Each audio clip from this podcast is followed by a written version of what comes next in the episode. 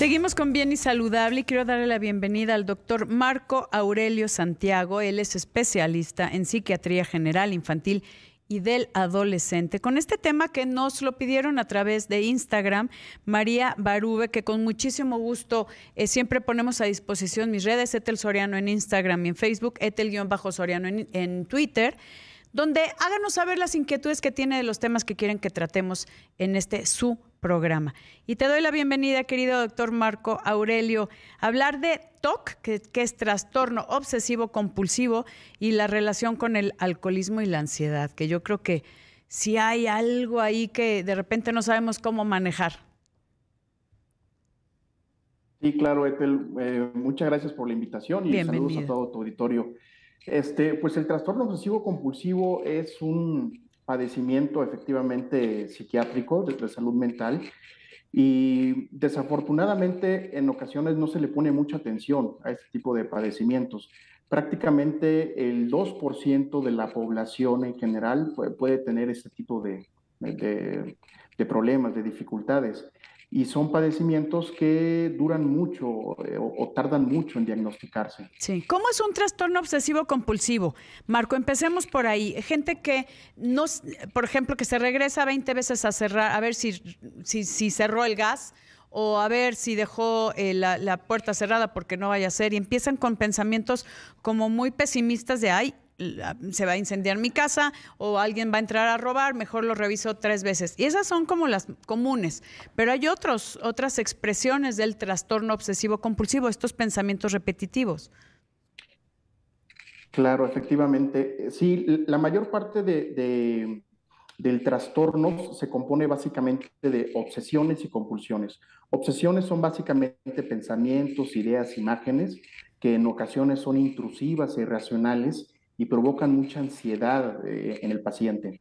Eh, las compulsiones, digamos, son respuestas como motoras, en ocasiones también pueden ser pensamientos, pero esas respuestas motoras y los pensamientos tratan de disminuir un poco la ansiedad. La mayor parte de las veces el paciente ocupa un tiempo considerable, probablemente más de una hora, y este, tiene que generar sufrimiento, eh, malestar y obviamente disfunción, porque se va trastocando su estilo de vida. Dame un ejemplo. Como bien decías, sí.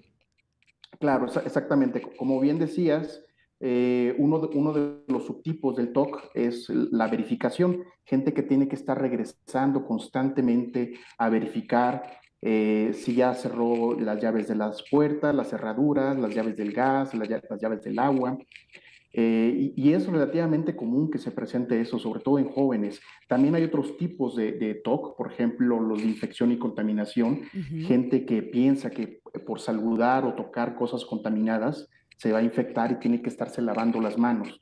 Hay otros subtipos un poquito más, digo, eh, raros. Eh, en este caso hay otro que también es común, el, por ejemplo, el de orden, control y simetría, gente que tiene que estar acomodando las cosas por tamaños, colores, eh, organizando closets, inclusive el cuaderno, eh, en el caso de los niños.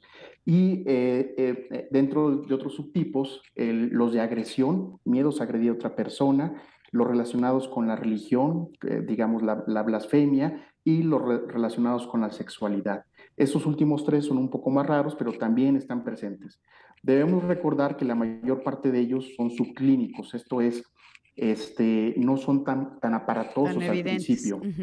Exactamente. Por eso es que tardan mucho en ser diagnosticado, porque la persona con TOC primero logra disimular, se esconde, lo hace cuando todo el mundo está, digamos, en Distraído, actividades, hasta que llega un momento en que hay tal disfunción en que ya no lo puede ocultar y se da cuenta la familia, se dan cuenta los amigos, y lo empiezan a cuestionar. Entonces, eso va generando aislamiento social, retraimiento, porque se siente avergonzado de tener estas dificultades. Si ustedes recuerdan dos películas relativamente famosas. La de Jack Nicholson. Exactamente. Esa, no me acuerdo cómo se llama, pero era buenísimo. Mejor imposible. Mejor imposible, claro. Aquí en Latinoamérica, de un escritor llamado Melvin, que tenía un TOC y la mesera tenía que servirle los platos, la cuchara, hasta que la mesera desaparece, ¿no? Y la otra, el aviador, basado en chorreales, si no recuerdo a Hugh Howard, era un empresario, ¿no? Y este, innovador, Este, creo que la en la película sale DiCaprio. DiCaprio, Leonardo DiCaprio, sí. Así es. Y al final de la película ya, está muy deteriorado el personaje, ¿no? Ya, ya prácticamente vive encerrado. Ahora, ¿qué pasa en el eh, cerebro? Eso es lo que te quiero preguntar, doctor Marco Aurelio Santiago. ¿Qué pasa que no, te, no, no puedes? No puedes, por ejemplo, ahora que yo creo que muchas personas están con algún trastorno obsesivo compulsivo, no sé si es subclínico o si lo traían por ahí guardado con el tema de eh, la higiene, con la pandemia, que yo sí he visto, por ejemplo, en un avión, eh, gente que va con su escafandra, o sea, escafandra, realmente se ponen estos trajes blancos, guantes, triple tapabocas, unos, una careta, gogles, gorro, o sea, ¿qué temor hay a esto, no? ¿Eso, es, eso podría ser parte de un trastorno obsesivo? Sí, exactamente, y lo dices muy bien. El COVID, desafortunadamente, al ser una situación, eh, digamos, de, emergencia y aparte que, vino a cambiar nuestra vida, pues se empezó a desarrollar una serie de, o, más bien detonar una serie de conductas que, que, son disfuncionales. Recordemos que al principio de la pandemia inclusive hubo gente que compraba papel de baño. Sí. ¿Qué, qué significa esto? Este, que la mente, cuando de repente está muy ansiosa ante situaciones de estrés, digamos, estrés puede ser una amenaza, que va a evocar una respuesta para nosotros, pues una persona ansiosa va a empezar a disfuncionar y va a empezar a afrontar las cosas de una manera errónea, ¿no? Por ejemplo, esto que decíamos del papel de baño. Como si fuera a haber diarrea este, generalizada, ¿no? Es, este, es como una sensación de escasez. Ajá. Así es, y la compulsión o la, o la, la actitud ahí motora ir a a, llenarse de papel de baño, ¿no? Este, hubo una escasez de papel de baño, afortunadamente nadie, nadie murió por eso, pero, pero es un ejemplo de, de, cómo disfunciona la mente. Y la mente, pues de alguna manera es una interfase con el mundo real. La mente está hecha para que afrontemos situaciones que pueden ser amenazantes. De hecho, las emociones se piensa que tienen un efecto evolutivo y adaptativo.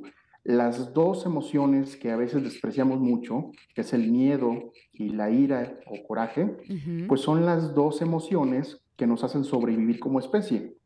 Recordemos que hasta hace un tiempo éramos protohumanos, digamos algo así como changuitos, y si veíamos una pantera pues en la selva, súbete al árbol, ¿no? Y, te ibas a agarrar de la rama del árbol. Claro, pero esa era una cuestión de, es una respuesta de nuestro cuerpo ante el peligro, pero es una respuesta adecuada.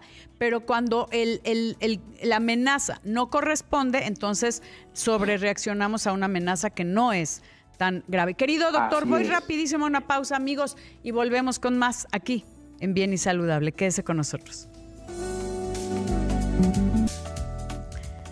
Y estoy platicando con el doctor Marco Aurelio Santiago, él es especialista en psiquiatría, en donde estamos hablando del TOC, que es trastorno obsesivo compulsivo, que ahora pues hay gente que, pues sí, con estos temores que tal vez no son tan hablo en general, ¿eh? que, la amenaza no corresponde a, esta situación de estrés en la que viven, porque su cerebro, eh, hay cambios, me imagino que hay cambios en esta química cerebral, querido doctor, y que no respondemos adecuadamente a los estímulos. Y aquí yo te quiero preguntar, el, el TOC, que es el trastorno obsesivo compulsivo y su relación con el alcoholismo y la ansiedad. prende tu micrófono, Doc, por favor. Ahí está. Claro, sí, sí, sí. Sí, este, e, efectivamente comentábamos que cuando se descompone el sensor del peligro, pues ya muchas cosas son amenazantes. Entonces resulta que esas, esos pensamientos se vuelven casi, casi como de vida o muerte. Y efectivamente también la cuestión del alcohol y la ansiedad tiene una relación con eso, porque eh, son padecimientos, el trastorno obsesivo compulsivo, que efectivamente está muy ligado a la ansiedad pero además de esto, recordemos pues, que el alcohol ha acompañado al ser humano desde hace mucho tiempo. Es una sustancia legal y además se relaciona mucho con eventos familiares. Entonces, ¿qué, sucede con esto? Si estamos en un nivel de, ansiedad o de estrés muy alto, pues el alcohol, al ser un gratificante primario y empezar a disminuir este, los niveles de estrés y ansiedad, la mente va condicionando causa-efecto. Si una persona llega muy estresada, muy tensa porque salió del tráfico después del trabajo y tuvo muchas dificultades y llega a su casa y se toma una copa de vino, en ese momento empieza a sentirse relajado, ajá, y la mente empieza a ubicar causa-efecto. La primera parte eh, en la cuestión de los consumos, pues hay muchas reacciones positivas. Sí. Ajá, e, en este caso, pues la relajación, la desinhibición, ajá, este, por, eso es que el, alcohol es un, digamos, lubricante social. Sí. Y entonces la, la persona empieza a desarrollar una cosa que se llama fantasías de las drogas o fantasías del alcohol, mm. en que ubica momentos de diversión, de intimidad, de confianza, de apertura con el alcohol. Y eso pasa mucho en los adolescentes, ¿no? Se van a una fiesta con los cuates y entonces se les ubica que alcohol eh, y fiesta significa alegría. Alegría, sociabilidad, que ser aceptado, tantas cosas que luego traen estos chavos, ¿no? Así es, exactamente. Y si de repente yo tengo problemas en casa o problemas en el trabajo, como decía, o la familia, y acá me gratifican más, pues entonces voy a buscar eso. ¿Ok? Eh, y bueno, conforme pasa el tiempo, el alcohol se vuelve, eh, digamos, entre comillas, un tratamiento para, para esta cuestión de ansiedad. Digamos que una de las perspectivas o hipótesis de por qué hay tantas drogas ahorita consumo es porque la gente se está automedicando. Y se anestesia, ¿no? Es como una forma de anestesiar y huir de la realidad, que a mí eso es lo que me, preocupa mucho, Doc. Y aquí nos queda un minutito, pero yo quiero preguntarte, el manejo tiene que ser con un especialista como tú, así de simple. O sea, no pueden solos, no es de échale ganas, no hay de échale ganas, ¿no? Exactamente, sí. De preferencia el abordaje debe ser eh, a manos de un profesional, psicólogo, psiquiatra, digamos, ambas disciplinas están capacitadas para abordar este tipo de problemas. Eh, y bueno, la idea es buscar ayuda, eh, porque de repente andamos cargando con dificultades y creemos que tenemos que cargar solitos con los problemas. Ajá, y entonces la idea es que entendamos que podemos buscar ayuda. Así es. y alguien nos puede ayudar a contender con sí. Y en este caso, los psiquiatras eh, y, los psicólogos, eh, yo creo que es muy importante quitar esta, este pensamiento colectivo de es que es para, y lo voy a decir eh, entre comillas, para los locos, ¿no? son ustedes médicos de las emociones, entonces necesitamos tratar nuestras emociones de manos de un profesional y eso es lo que hace un especialista en psiquiatría. Yo te agradezco muchísimo, doctor Marco Aurelio Santiago que nos hayas acompañado aquí en Bien y Saludable. Muchísimas, muchísimas gracias.